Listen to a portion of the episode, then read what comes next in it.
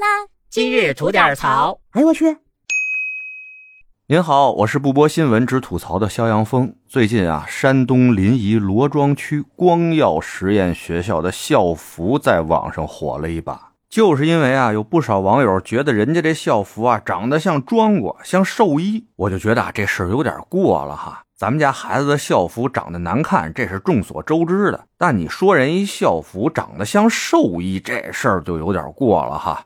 于是呢，我就头铁上网搜了一下这学校那校服，看完了以后啊，哥们顿时就觉得，靠，这把嘛草率了。就看那校服那配色。那光泽、那质感，配上一排那中式的盘扣啊，点睛之笔啊，就是在胸口和肩膀上还飘上了几朵祥云的图案。这套组合下来，实在是有点阴气太重了。咱那校服啊，可以接地气，但人家没让您接地府啊。就这啊，那学校的工作人员在接受媒体采访的时候还硬刚呢，说这校服挺好看的。那是那汉汉汉朝的风格啊，穿起来挺漂亮的。说是寿衣的，属于个人看法，谁也阻止不了。事先征求过意见的啊，不会更换。所幸啊，看到这两天大家反应太强烈了，这学校呢也是终于改口了，说会听取大家的意见，进行一定的改进。哎，这事儿呢，它就是这么一事儿。完了呢，我可以把这阴间校服的图片啊放在评论区里边，您得空也可以过去品鉴一下这阴间校服的风采。但我觉得哈，在这个阴间校服背后的有一些问题，值当今天咱聊一聊。首先，咱们可以肯定的啊，是人家这学校在继承和发展传统文化这块的初衷肯定是好的，没有问题。但为什么校方那边做出来的，他们觉得还挺好看的衣服，给咱们带来了一种惊悚感呢？这就不能不提到我们现在在教育层面，甚至影射到整个社会对审美缺失的不重视。随着时代在进步，社会在发展，咱家的文盲啊是越来越少了，但这个美盲的数量不敢说越来越多了吧，至少啊明显感觉没怎么减少。就拿那个学校的工作人员来说嘛，人家可能真心觉得他们那个阴间校服还真是怪好看的呢。这才是需要我们真正重视起来的事儿。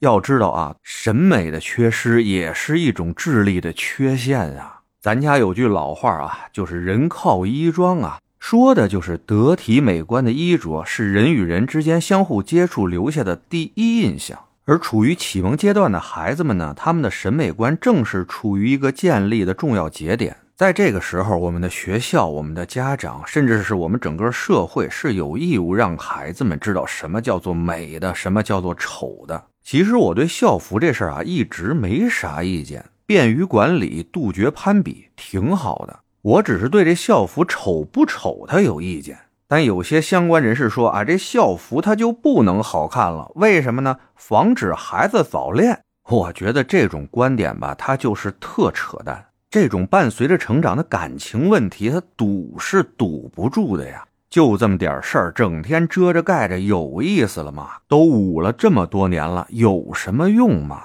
该做的是合理的疏导。咱老祖宗几千年前治水的时候都知道堵它不如疏啊。而且了，退一万步说吧，就算是要堵，是您那几件寒碜校服就堵得住的吗？没戏吧？为了这种没戏的事儿啊，反而耽误了孩子们对美的追求、对美的理解和认知，造成了审美的缺失。这完全是一种得不偿失的事儿啊。